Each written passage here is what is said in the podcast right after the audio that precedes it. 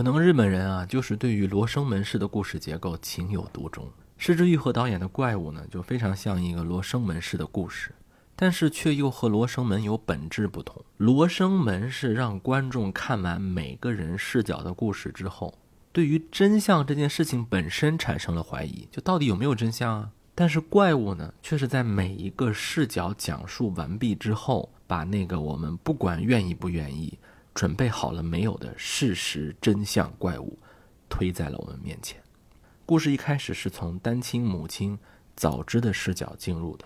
单亲妈妈早知突然发现自己的孩子最近有一些问题，比如说问自己一些怪话：猪脑子移植给人的话，那人是算人啊，还是算猪啊？还有，他发现。儿子剪了自己的头发，回了家丢了一只鞋。最可怕的是，有一次儿子很晚不回家，他开车去找，在一个废弃的山洞里找到了儿子。儿子身上有伤，他还没来得及问，光是安慰孩子说：“你爸爸不在了，妈妈要照顾到你结婚生孩子，组成一个普通的家庭就好。”他可能觉得孩子在学校压力大吧。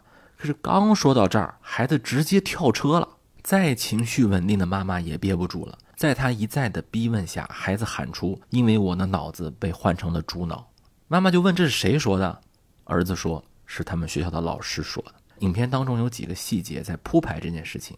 第一个，母亲其实很早就对这个老师有些成见，在他工作的洗衣店里，有人说这个 Holy Sensei 保利老师啊，他经常去一些有女招待的。酒吧，哎，这个人生活作风有问题。第二，单身妈妈早知十分关心自己的孩子米娜多，孩子出了问题，她没有一味的指责，给孩子一些空间。孩子晚上不回家，她做的第一件事情也不是指责，而是慢慢的疏导孩子的情绪。甚至即便父亲去世了，她还不忘一直在孩子面前营造父亲很好的形象，给父亲过生日，让孩子跟父亲说话。所以，当得知自己的孩子在学校被老师霸凌，那他一定要去学校讨个说法。这已经是忍无可忍了。我们可以想象，这个时候的母亲是要抱着必须解决这个问题的决心去的。但是，到了学校的他，面对的是一种日本式的道歉，哈，啊，我态度给你做好，但是我就不承认我自己干了什么。以校长为首的校方，来来回回就是那句官方的表达，叫我们很真诚地接受您的意见，也会在将来提供更合适的指导，希望您能理解。就这样。闭口不谈，保利老师对于孩子的体罚、侮辱性的语言都不提，只做样子，不道歉，不承认。甚至这个 Holy Sensei 啊，当事人的言行有一些挑衅的意味。比如说，在见面时，Holy Sensei 拿出了一个糖吃了，就大家正在讨论你欺负我孩子的问题，他笑嘻嘻的吃了口糖。你说这是气人不？哥你你怎么想？我第一次看电影的时候，我都快气死了。当妈妈问他说：“老师，你能理解我现在对孩子的关心吗？”我当然能理解了，我妈妈也是单亲妈妈，单亲妈妈对小孩的照顾或者关心，有时候就是过度的。你说这说的是人话吗？啊，但是没有办法，整个校方就是在用这种冷暴力来面对投诉的家长。影片交代，校长的孙女儿因为车祸刚刚去世，所以可能才表现出了一些木讷或者说心不在焉。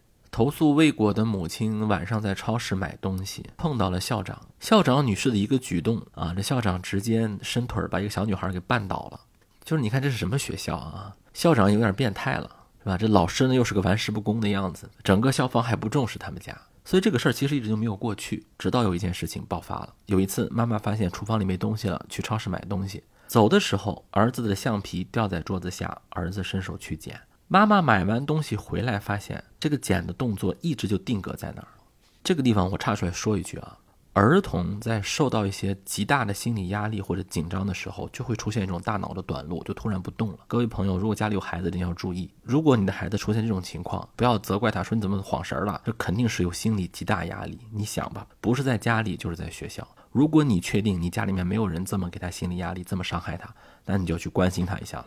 我作为一个教育工作者，我负责任的说，就是有这样的心理状态，就是儿童这个大脑啊，他没有办法处理那么大的压力的时候，他有时候就出现这种宕机的情况，可能是害怕，可能是紧张，可能是焦虑，但都是高度压力状态，可能还会伴随着胃部的痉挛或者说发烧，都有可能。这个时候你一定要去找学校，因为这个时候孩子只能依靠你，一定要去了解。哎，所以母亲又去找学校了。这次去学校，他已经带着些情绪了，他也不熨衬衣了，干嘛就直接去了，车都没有停好，撞就撞了。而且他一去学校就发现一个长头发的女生拉着这个保利老师走到了一个僻静处。因为这个母亲早就对这个老师的作风问题颇有微词，再加上他还欺负自己的孩子，所以这个母亲就觉得这个老师有问题。这一次抗议呢，校方也知道矛盾可能会升级，所以压根儿就不让这个 Holy Sense 出席了，就不让他来了。然后又是校长带着一帮人在宣读那个很官方的言辞啊，什么我们很真诚的接受你的意见，也会在将来提公共合适的指导，希望你能理解，等等等等等等。这个母亲实在听不下去了，她直接就摔了东西，而且说：“你们是不是个人呐？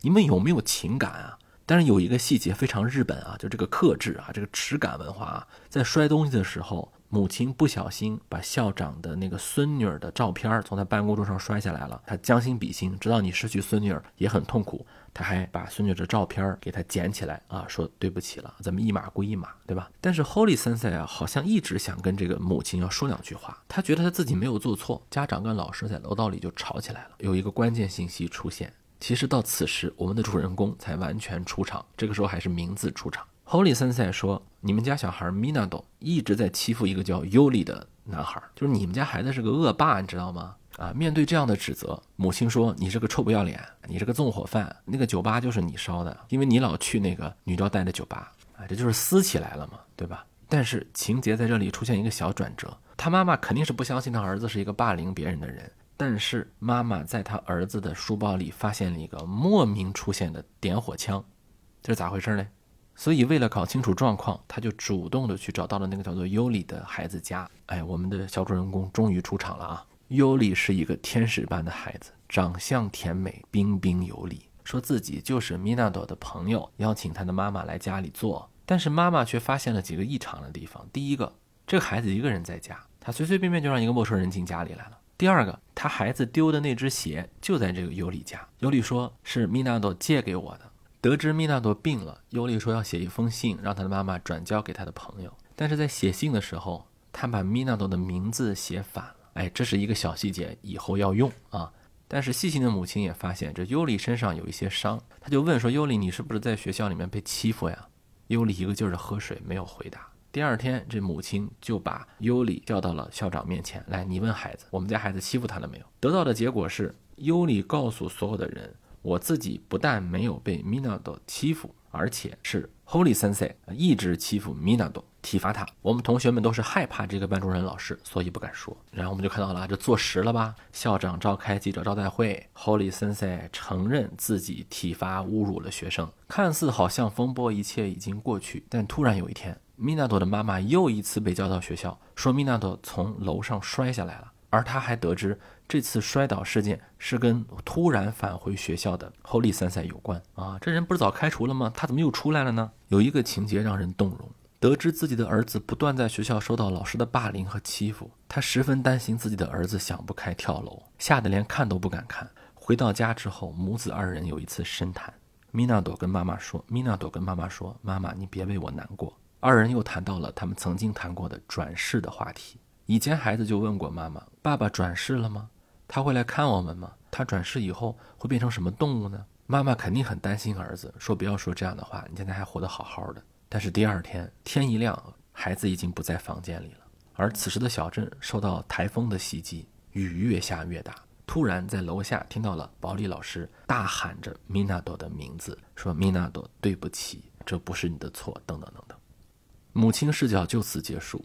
留下了一连串的疑问：到底谁是霸凌者？老师是否是无辜的？他展现出了一个母亲眼中的怪物学校。这个学校里面的老师人品堪忧，管理者毫无生气，没有人真正关心孩子，但他们却深谙搪塞家长、明哲自保之道。外部世界充满了对于这一对单亲母子的恶，而自己有时候真的是无能为力。他能做的就是相信自己的孩子，保护自己的孩子。故事的第二段呢，是这个保利老师的视角。故事还是从火灾开始讲。首先，先告诉我们这个保利老师到底有没有去这个女招待酒吧。事实上是这样的，是因为当时这个酒吧火灾爆发的时候，有几个保利老师的学生遇到了在酒吧附近的保利老师和他的女友，他误认为这个女友是酒吧女招待。所以就这么喊了出去，这个谣言就是从这儿开始。而且我们还从老师的角度啊，看到其实老师更怕家长。所有学校的老师都说家长才是怪物，他们特别难缠。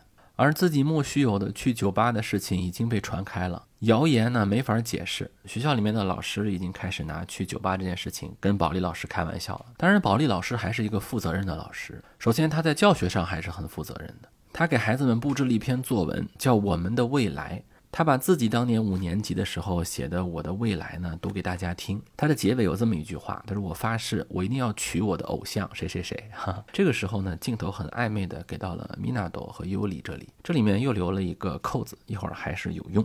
保利老师啊，不但对于教学上心，对于学生也很上心。他很敏锐地发现了班里面的尤里被人欺负的事实。有一次，他突然撞到了米纳多在班里面。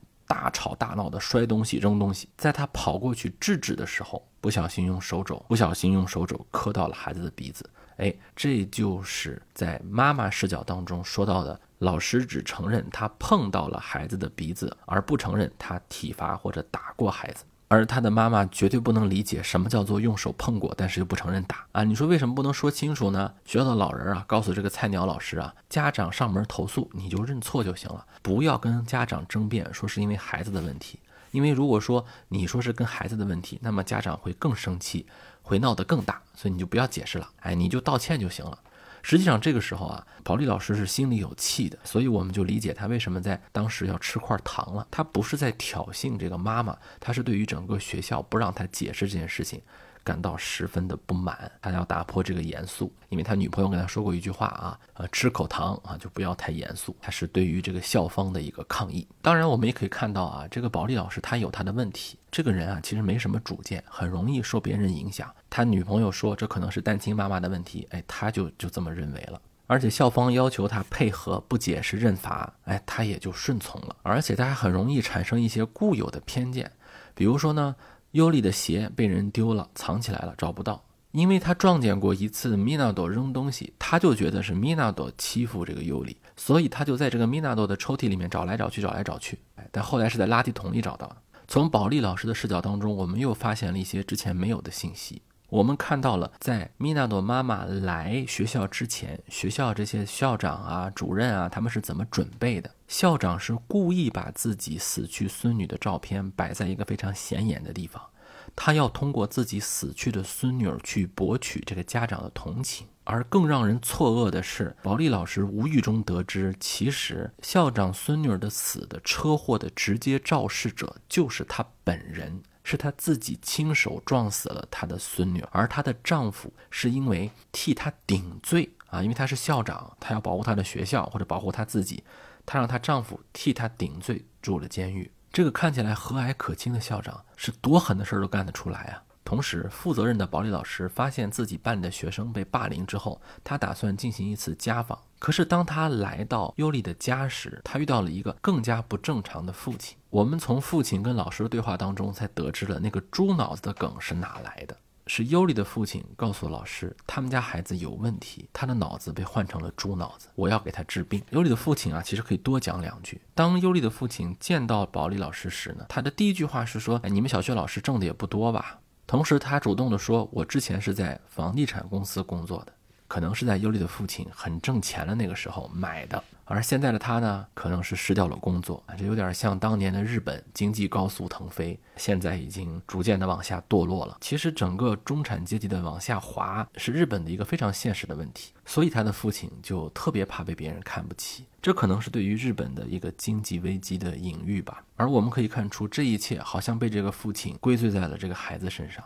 保利老师发现了越来越多尤里被欺负的事实，比如说有一次，他发现尤里被人锁在了厕所里头。而越来越多的信息指向了米纳多就是欺负尤里的元凶。尤里在锁在厕所时，他在厕所附近碰到了米纳多。同时，米纳多的同桌班里一个非常高傲的女生，她就跟老师说，她看到米纳多在玩弄一只猫，而这个猫现在死了。所以，当本来非常关心尤里的保利老师被尤里来了个反杀，让他百口莫辩时，他第一个想到的是去找那个女生，想让她为自己作证。米纳多杀猫，但这个女生说：“我自己什么也没说过。”其实不能怨孩子，人家这个女孩本来就是跟老师说，我看到米娜朵玩弄这只猫，而老师呢让这个女生说你要去指认是米娜朵杀了这只猫，这两回事儿啊。随后我们就可以看到这个保利老师的生活是一落千丈，他被迫被学校调查，被迫公开道歉，被记者写成了一个猪脑教师啊，自己的女友也离开了自己，还被人放一个真实的猪脑在他门口攻击他。这个时候的保利老师可能才十分的后悔自己为什么要说那些违心的话，为什么要顺从学校，失去理智跑到学校质问这个米纳多，说我到底打你了没有？但是人倒霉起来，喝凉水都塞牙。米纳多因为害怕从楼梯上摔了下来，哎，这就更有嘴说不清了。这老师啊都想自杀了，但是生气懦弱的保利老师啊，他下不了这个手，他对自己哪有那么狠啊？镜头一转，保利老师回到了自己的家里。他不但不敢自杀，他连自己家的鱼死了都不舍得扔。但无意间，他突然看到了当时班里面的同学写的那篇他布置的最后一篇作文《我们的未来》。惊异地发现，在尤里和米纳朵的作文当中，有一个藏头诗，两个孩子的名字被紧紧地联系在了一起：米纳朵和尤里，尤里和米纳朵。哇！保利老师突然知道这是为什么了，他恍然大悟。冒着台风大雨向米纳朵家跑去，他要跟米纳朵道歉。哎，这时我们就跟上一个母亲视角的故事就结合在一起了。米纳朵这个时候找不到了，妈妈和老师一块儿去上次找到米纳朵的那个后山上去寻找他们的孩子。故事的第三段终于来到了当事人视角。米纳朵在路上遇到了尤里，两个孩子说话很投缘，但是突然尤里就被别的小孩欺负了。保利老师作文课《我们的未来》最后一句：“我发誓我要娶到我的偶像。”坐在后排的米纳朵看向了前面的尤里，这个镜头给的十分明显，不要假装没看到，也不要试图模糊它。而此时出现了一个十分关键的人物，但是容易被忽略的人物。就是米纳朵身边坐着一个头发一丝不苟、打扮的利利落落的、十分高冷的班花小美，我忘了她姓啥，好像叫本田还是叫木田，我忘了啊。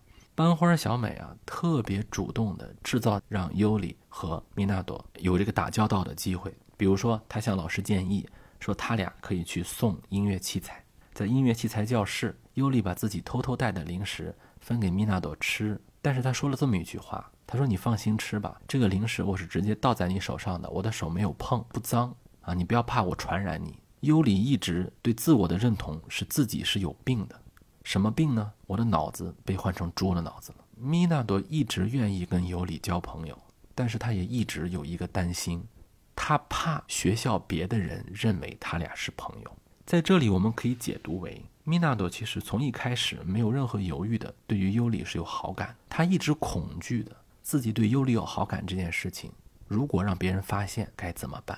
他该不该让别人发现？突然教室走廊有动静，米娜朵吓了一跳。他跟尤里说：“咱们俩是好朋友，但是你不要在班里面跟我说话，就是你别理我，在人前别理我。”尤里说：“好的。”刚才那个动静是谁呢？我觉得啊。就是那个女生，因为一打开门，那个女生在很附近的一个地方洗手。哎，为啥就一定是那个女生呢？我一会儿再说我的理由啊。这个女生有这么多戏吗？有，她有的。米纳朵回家把自己被尤里摸过的头发剪掉了。有人说是因为她嫌尤里脏，怕尤里把那个猪脑传给她。其实我这里愿意把它解读为是米纳朵在这里有一个挣扎，有一个害怕。她在挣扎和害怕，要不要承认自己跟尤里一样？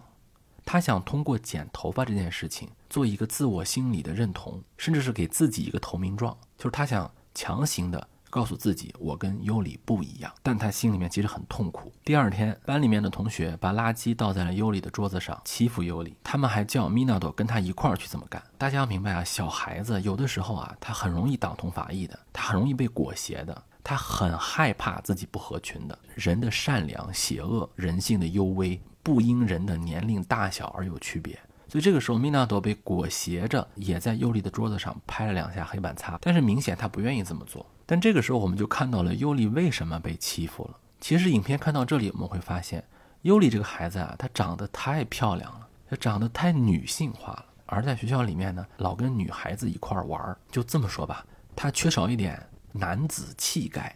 所以，我跟大家讲啊，千万不要老问孩子说别人为什么欺负你呀？不要老问为什么被霸凌、被欺负，有的时候不需要原因，就是你跟别人不一样，所以千万不要觉得好像说有一个孩子他被欺负了，那么他就一定是有原因的。最恶心的一句话叫做什么“苍蝇不叮无缝的蛋”，什么“可怜之人必有可恨之处”，这话说的就是挨千刀的下十八层地狱的话。很多时候被霸凌者没有任何原因就被霸凌了，他不需要原因，就是你跟我们不一样就可以了啊！你女里女气的，你跟女孩子玩，我们就欺负你，没有原因。其实我们都知道啊，在电影里面展现校园霸凌的有很多，但是《怪物》这个电影它好就好在哪儿？它不展现霸凌者本身，它展现的是被裹挟者。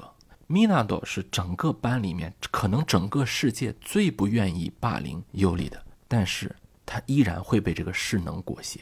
但此时的米纳多，他内心的声音还是战胜了这种邪恶。当他看到很多孩子都在起哄霸凌尤里的时候，他通过扔东西发泄，想要打破这一切。他很艰难啊，他不敢直接给尤里出头，他怕被当成异类，但他又不想看到尤里被欺负，所以他就只能这么做。而这一切就被刚刚赶来的保利老师误会了，他就以为米纳多是个暴力狂，而他身边那个，而他身边那个高冷的女生正在看着一本 BL 漫画。不要以为我不知道啊，那就是 BL 漫画。老夫我虽然对于 BL 漫画涉猎不多，但我也能看得出来，那就是。一会儿我告诉你，这姑娘还有戏呢。这一次风波让米纳朵跟尤里之间有了共同语言，在回家的路上，两个人成了好朋友。尤里的鞋又一次被人扔走了，米纳朵把自己的一只鞋借给了他的好朋友，两个人一块玩，一块跑，一块聊着，没有人跟他们聊的，但他们自己很感兴趣的话题。尤里带米纳朵来到了他自己发现的秘密花园，一个废弃的旧火车车皮。尤里知道很多花的名字。米纳朵跟尤里说：“妈妈告诉我，好像女生更喜欢不知道那么多花名字的男孩儿。”这个地方我插出来说一句啊，其实我也知道很多花的名字，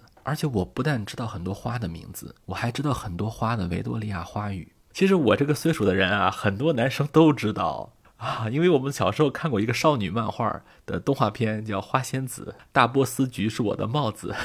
当时我没有什么选择。啊，人家电视里面演热血漫，我们就看热血漫；演少女漫，我们就看少女漫。花仙子教会了我们很多维多利亚花语的啊。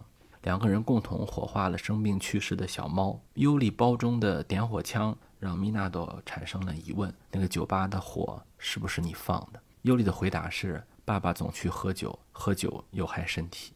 我们可以想象得出，他的父亲可能对于孩子有家暴，可能喝了酒会打得更狠。跟着两个孩子的聊天内容，我们知道了很多信息，比如说米纳朵问尤里：“保利老师其实不错啊，你们为什么不把你被欺负、被霸凌的这个事实跟 Holy Sense 讲呢？”尤里说：“如果我讲的话，最多也只能会被说你不像个男人。”说一个细节啊，保利老师的视角的故事当中，班里面叠罗汉啊，上体育课，米纳朵摔倒了，保利老师非常自然就说了一句：“哎，你要像个男孩子一样，像个男子汉一样，要坚强啊！”就这样的感觉。其实看到这里啊，我才明白了一个点，就是为什么一直被霸凌、一直被欺负的尤里，他对于自己的这个不阳刚的、不传统男性的这种感觉呢，他很自洽，他不觉得这是什么事儿。别人欺负他，他也没有抑郁，走路一跳一跳的。但是他的前提是他要被迫认可自己是有病的，接受自己是一个猪脑子的事实，而且他还觉得是因为自己有病，妈妈才离开了他们。爸爸要把我治好，妈妈才能回来。当时我看到这儿的时候，我这眼泪啊就有点控制不住了。你就知道这个孩子他在不断的被霸凌下，不断的被欺负下，他为什么还那么阳光？因为他从根本上觉得这就是他的错，他就是有病的，他只不过是接受了这个事实而已。他觉得就应该这样。还有一个情节是两个人呢，他攀登上了一个高塔，它既是一个高塔，也是一个笼子啊。当然，这个符号意象就很明显了啊，就是你爬得再高也翻不出这个笼子。他们在一边爬的时候，一边在谈论一个话题，就是宇宙大爆炸、坍缩、转世、时光倒流。你说好好的一个孩子，他为什么不谈论当下？他为什么要谈论说时光会不会倒流？会不会有转世？会不会有来生？那就是他对于现在这个世界已经生无可恋。或者他对于现在这个世界已经没有任何的期望。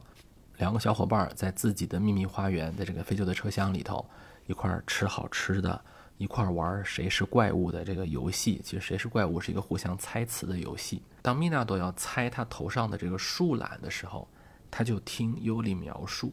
尤里说：“你有一个天赋，你受到攻击时呢，你会卸下全身的力气投降，而且呢，你还不太会有痛觉啊。树懒确实是这样，树懒的痛觉非常的钝感，对吧？而且树懒特别会装死。但是此时的米纳多说：“啊，我是尤里吗？”尤里笑笑没说话，因为平时的尤里就是这样的啊，他已经被逼成了一个树懒的样子。两个人在车厢里写作业，写那个我们的未来的那个作文。他把藏头诗藏在了里面。其实从这里面可以看到，两个孩子还是挺希望、挺期待他的老师发现这个问题的。在此时，整个影片有一个关键节点出现了。当尤里和米纳朵无忧无虑地奔跑玩耍时啊，一不小心，尤里受伤了。在米纳朵帮尤里处理伤口时，尤里提出了自己可能会被爸爸。转学啊，换到他奶奶家那儿的学校的时候，米纳朵有点控制不住自己了，他不想跟尤里分开，他上去抱住了尤里，尤里也反馈了米纳多，而且尤里还叫了米纳多的名字。在这样很近距离的身体接触的时候，米纳多突然害怕地推开了尤里，他是被什么吓到了呢？这个地方我第一次看的时候，那个翻译有问题。尤里被推开时，尤里说了一句：“啊，没关系，我这也不是第一次被推开。”而我第二次看的时候呢，它有一个英文字幕，那个字幕里面说的很清楚。尤里的回答是：“没关系，我有时也会这样。”后来我还问了一些懂日语的朋友，他那个日语的意思就是这个意思：“我有时也会这样。”什么样？我相信大家都知道，就是这个时候，米纳多的身体起了一些变化，他被自己的这个变化吓到，因为他这个时候还没有做好要接受自己跟尤里一样的精神准备。或者说他还没有做好把这一切公开于众的精神准备，他被吓跑了，这很正常。一个小孩子五年级，他没有想到这么深。在第二天美术课时，又出现了一个霸凌事件，尤里被别的孩子欺负，把颜料洒在了他的桌子上，而且还把他的抹布扔来扔去，不给他用。米纳多一直低着头，没有参与到这次霸凌，但他也不敢去面对尤里的眼神，也不敢出手相助了。此时，哎哎哎，来了啊，他这个。高冷的女同桌就出现了啊！这个看 B 号漫画的女同桌就出现了，她把这个抹布啊直接接过来，主动的扔给了米纳多。这个时候我就想啊，这个女孩她是什么心态？她就是说，就我看你怎么办，怎么处理。尤里从米纳多手中拿回了抹布，此时米纳多最害怕的事情出现了。欺负尤里的孩子，这个时候说：“哎，你为什么帮他呀？你们俩是不是有感情啊？你们俩是不是一对儿啊？”就开始起着哄。这种害怕是米纳多没有准备好的，所以他为了证明自己跟尤里不一样，或者说他只是单纯的去应对他这个害怕的想法，他起身跟尤里打在了一起。一个最不拿尤里当怪物的人，此时被怪物逼成了怪物。保利老师冲了进来。拉开两个孩子，但是却没有直面这个问题。他的处理办法是让两个孩子像男人一样的握一握手。啊，就是像个男子汉握握手。吧。这个时候我们就十分理解为什么不愿意向保利老师求助了吧？他向谁也无法求助。但是这一次伤痕让米纳多心里面十分过意不去。他晚上在车厢里等尤里，想跟尤里道歉，但是尤里还没等来，自己的妈妈却来了。这就跟我们在妈妈视角当中的故事情节就接上了。尤里看到了米纳朵的妈妈来了，他也自己讪讪地走开。在回家的路上，米纳朵其实根本听不进他妈妈在说什么。当他看到手机里尤里给他发的信息、打了电话时，他奋不顾身地跳下了车。我们也就能理解为什么那个时候他去做检查的时候那么紧张，他为什么那么担心的问他的妈妈到底有没有问题。他怕他的妈妈通过 CT 检查发现他是有问题的。就那个时候小孩子不懂。他认为那真的是一个病，他认为那真的是自己的大脑跟别人的不同，别人是正常的，他是不正常的。此时我们就知道了，在妈妈视角当中，不让妈妈听他跟死去的爸爸说的那句话是什么。他在问爸爸为什么要生下我，对自己产生了深深的不认同感，因为一直没有跟尤里道歉，他主动的跑去了尤里家，敲开门是尤里和他的爸爸，在爸爸的臂弯下，尤里跟米纳多说自己的病好了。自己要转学了，奶奶家附近有一个自己喜欢的女孩，叫什么什么什么。米纳多说：“尤里，你没病啊？”尤里说：“我有病，我好了。”啊，爸爸说要感谢你这两天跟他玩，但是我的病好了。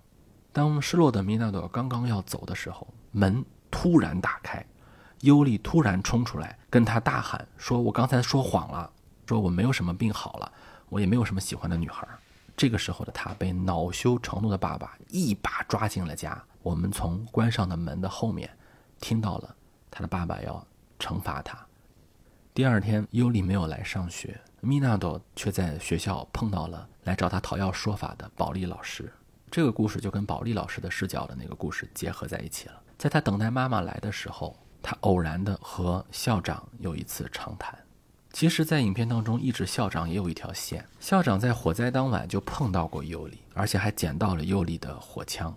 我相信他当时可能也怀疑过是不是尤里放的火，但他也没说什么。他在学校里面其实什么都知道。但他采取的是息事宁人，他清楚的知道是自己开车失误撞死了孙女儿，但他还是把孙女儿的死当成这是维护学校的一个工具，来博得家长的同情。很多人不喜欢这个电影一个点啊，就是说这个电影老给这些坏人洗白。你说这个校长他有什么可洗白的呢？但我倒认为啊，这不是一种洗白，是一种悲悯。就这个人他也是个可怜人，他是被这种压抑的社会所塑造出来的。而不管怎么说，他也是个人，他也有被权力塑造松动的那个时刻。在以前的封建社会或者帝制社会的时候啊，权力是有形的，他对人的打压和压迫是可以被人感知的。自工业革命以来，启蒙运动以后，现代社会的权力被细碎化，分散到了生活当中的点点滴滴。权力以一种非常微观的规训的形式出现在我们的社会当中，它逼迫着我们做一个正常人。逼迫着我们保持一个非常有序的社会组织形态，而这些东西你找不到一个具体的出口，没有哪一个人是无恶不赦的，或者说你只要改变了他，就可以改变整个规训体系。米娜多跟校长说，其实自己喜欢一个人，没有办法跟别人说，他没法说，只能把自己身上的一切的奇怪都归罪于老师。他说谎了。校长说，当你有什么说不出来的话，你就发泄出来，感觉这一切又要被压抑下去了。但此时的校长突然有那么一刻，可能确实是在面对这个撒谎的孩子时，在面对自己时，他人心发现了那么一丢丢。他说：“这些都是废话，不要听这些。幸福是所有人都能够拥有的事。如果说只有一部分人能拥有的，那就不是幸福。”此时的米纳多已经想好了面对自己了。他跑去尤里的家，救出了被父亲家暴困在浴缸里的尤里。他说：“大坍缩要来了。”他们之前曾经有过一个聊天儿如果有一天时光倒流了，就好像是宇宙坍缩了，一切都可以重新来。两个人跑到了他们曾经一块儿有美好记忆的废弃车厢里，向往着这个车厢可以冲出那个栅栏，冲出牢笼，顺着铁轨开往远方，去到一个真正的乌托邦。在台风、暴雨、泥石流过后。已经被山洪塌陷压垮了的车厢里，爬出了两个少年。